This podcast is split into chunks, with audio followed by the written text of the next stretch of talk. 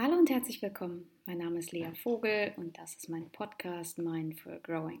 Ich freue mich sehr, sehr, sehr, dass wir hier eine neue Folge gemeinsam haben. Ich freue mich, dass ihr zuhört.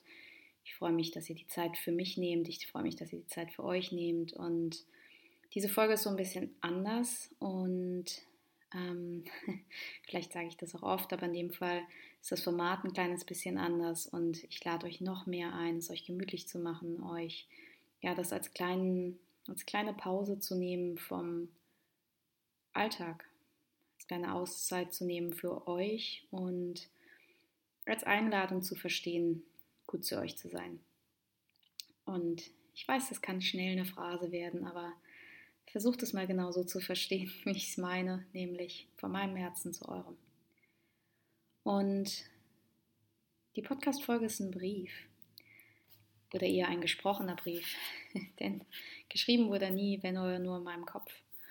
Aber dieser Brief in meinem Kopf, der geht an die Selbstzweifel, an meine Selbstzweifel natürlich, weil die brauchen den Brief ganz dringend und an alle anderen Selbstzweifel, die vielleicht auch mal so einen Brief gebrauchen könnten. Falls ihr das Gefühl habt, dass ihr das vielleicht kennt oder dass eure Selbstzweifel auch so einen Brief gebrauchen könnten, dann lasst es mich wissen und wisset, ich habe ein paar vorbereitet. die, die gehen alle raus. Von daher setzt euch hin, macht es euch gemütlich und lauscht dem Podcast. Liebe Selbstzweifel, heute ist der Tag. Heute ist der Tag, an dem ich sehr klar fühle, dass ich dir diese Zeilen mal sagen muss. Du kriegst es in Briefformat, du kriegst es in Podcastformat, du kriegst es auf jeden Fall in dem Format, dass du einfach mal nur zuhören musst. Denn als ich so darüber nachgedacht habe, dass ich heute gerne diese Zeilen adressieren möchte, da ist mir aufgefallen, und das ist irgendwie spannend, dass es mir heute erst aufgefallen ist, aber was ist das eigentlich für eine Art Beziehung, in der immer nur einer sendet? Normalerweise ist es so, dass ich zuhöre und du sendest. Und wenn ich sage normalerweise, dann meine ich ungefähr seit 34 Jahren, wahrscheinlich seit 30, vielleicht seit 28, aber auf jeden Fall seit sehr, sehr langer Zeit. Und je mehr ich darüber nachdenke, desto mehr denke ich, das ist ja völlig verrückt. Jetzt bin ich erwachsen, jetzt gestalte ich mein Leben, jetzt suche ich mir sehr genau aus, mit wem ich meine Zeit verbringe und mit wem nicht.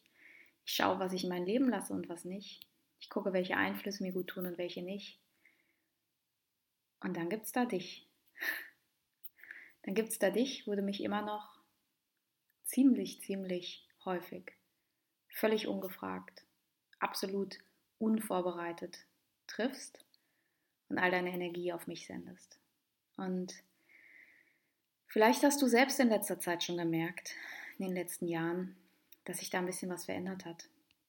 Meist ist es so, das kann ich jetzt genau be beobachten, meist ist es so, wenn ich mich dir entzogen habe, wenn ich angefangen habe, auf all das, was du so sagst, nicht mehr so viel zu geben, dass dir das aus irgendeinem Grund nicht gefallen hat.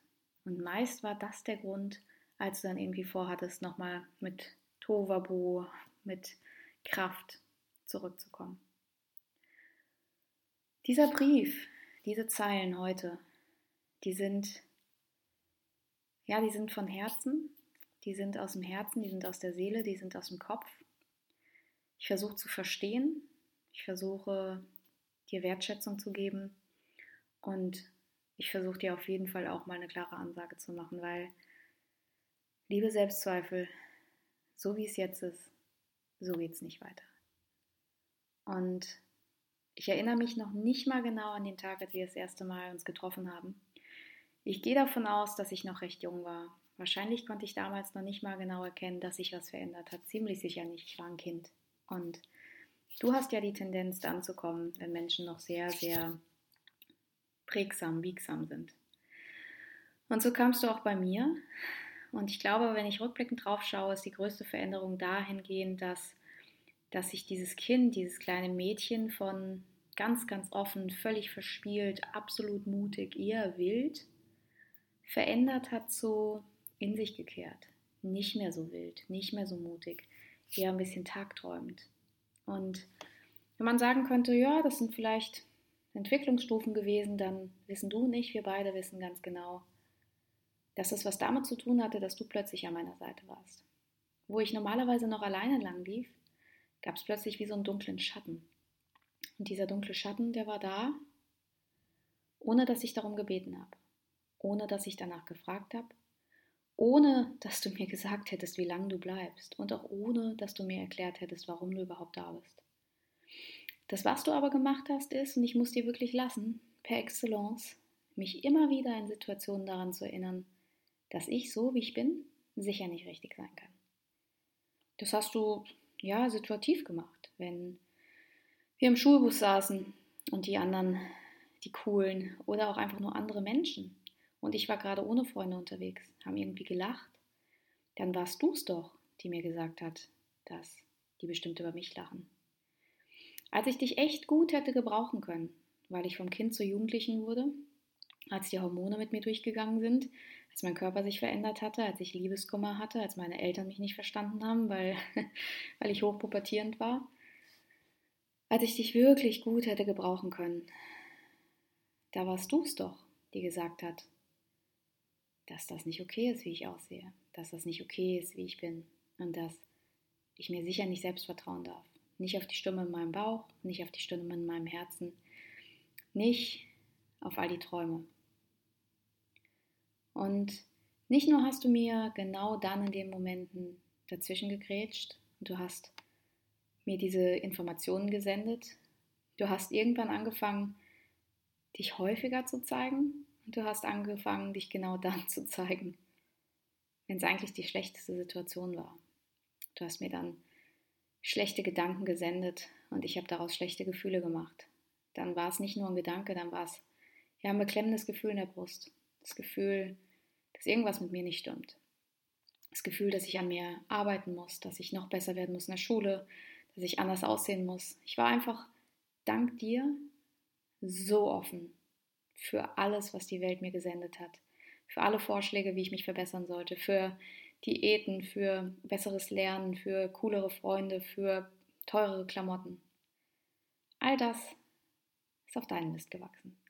Und als wäre das nicht genug, hast du natürlich über all die Jahre, in denen du das gemacht hast, auch ein bisschen an Kraft gewonnen.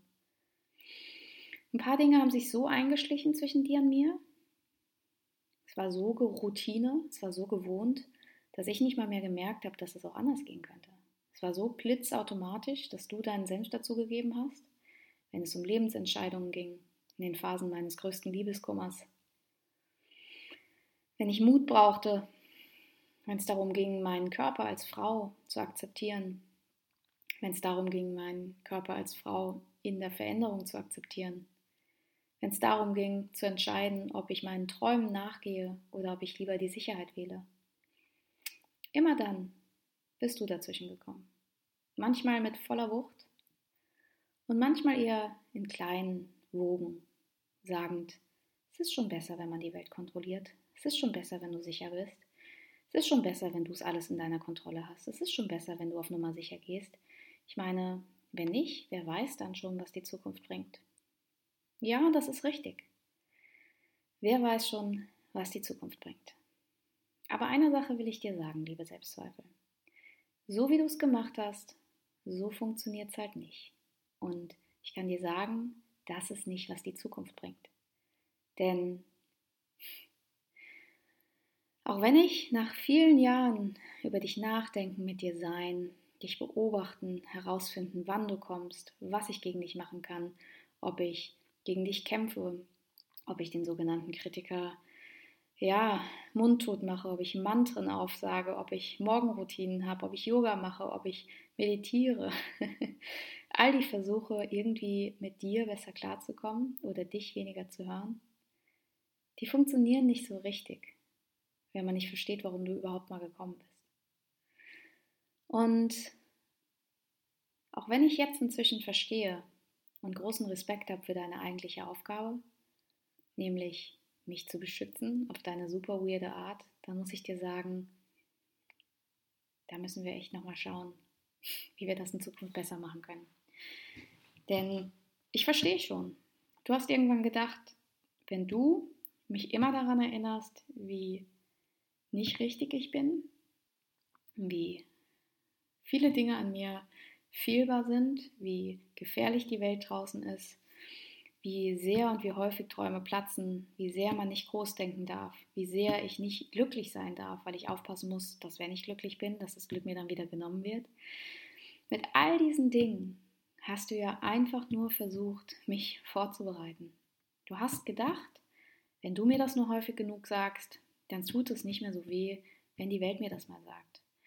Du hast mich immer wieder mit Inbrunst daran erinnert, was die Gesellschaft von mir will und braucht, damit sie mich akzeptieren und lieben kann.